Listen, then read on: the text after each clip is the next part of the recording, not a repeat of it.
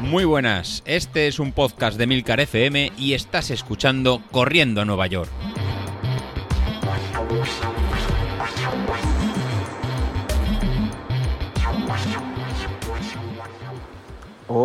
Hola a todos, muy buenos días y bienvenidos de nuevo al podcast del día que sea, porque no sabemos nunca qué día va a salir esto.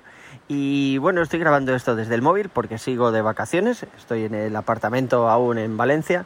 Lo que oís de fondo, no sé si se oye aquí con el, con el móvil, pero bueno, lo que oís de fondo es el mar, lo tengo a 100 metros lo cual puede sonar muy chulo, pero la verdad es que estoy hasta las narices de la playa, macho. O sea, este año han salido más días malos que buenos. Eh, me paso el día aquí viendo la bandera amarilla con suerte, si no la roja. Los niños no se pueden bañar y estoy deseando volverme a Madrid para dormir en mi cama y empezar una nueva rutina de entrenamientos.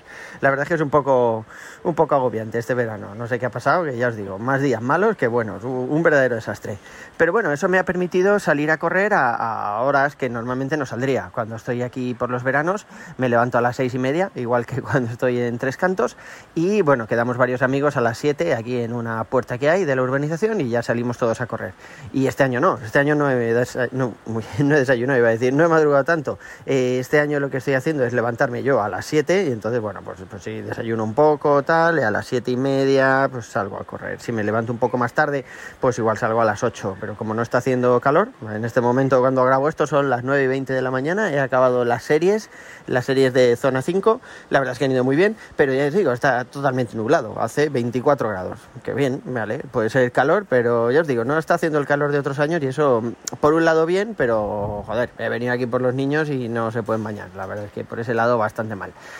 Pero bueno, ya centrándonos en lo que nos ocupa en el podcast, eh, David, macho, te has, tirado a la piscina muchísimo. O, sea, eh, Godes y yo estamos en ligas totalmente distintas. Yo en la de los guapos y él, no, en serio, el tío corre muchísimo más rápido que yo. O sea, ni en el mejor de mis sueños puedo llegar a hacer de aquí a final de año, como dice él, bueno, ni aquí a final de año, ni de aquí a final de mi vida, un 10K por debajo de 40. Y el tío se lo está planteando. Así que no, no, hay que buscar otro oponente. A mí me encanta poder batirme, tener ahí un reto con Godes de decir, bueno, pues si entreno muchísimo y lo hago muy bien, podemos estar ahí ahí, pero no, es otra liga distinta. Así que espabila, ponte las pilas, recupérate, porque mi enemigo aférrimo sigue siendo tú. Es que, bueno, puedo cambiar de enemigo aférrimo, pero qué gracia tiene eso. lo, suyo es que tú y yo sigamos a muerte, así que tira para arriba, recupérate, tanto anímica como físicamente, que estoy con Godes, yo creo que es más anímico que, que otra cosa porque sí que es verdad que estos días, sobre todo cuando, cuando descansas, eh, luego es muy jodido volver a la rutina. O sea, al cuerpo le gusta estar en el sofá y hacer lo mínimo posible. Volver a levantarse pronto y empezar a correr de nuevo y tal, no, no le gusta mucho. Pero luego se cogerá. Y ya verás como en dos semanas, en cuanto empieces otra vez con la rutina, en dos semanas no vuelves a estar en los números de la media maratón, pero por lo menos estarás mucho más animado y, y verás que los entrenamientos van saliendo, que salen en las zonas que toca y que todo está donde debería estar. Por supuesto tendremos que recuperarnos, pero vamos, estamos, estamos todos igual. O sea, a mí se me pasó la vigorexia que comentamos al principio, se me pasó bastante rápido, además, no sé si me duró una semana, una semana y algo. Luego también he estado unos días más parados.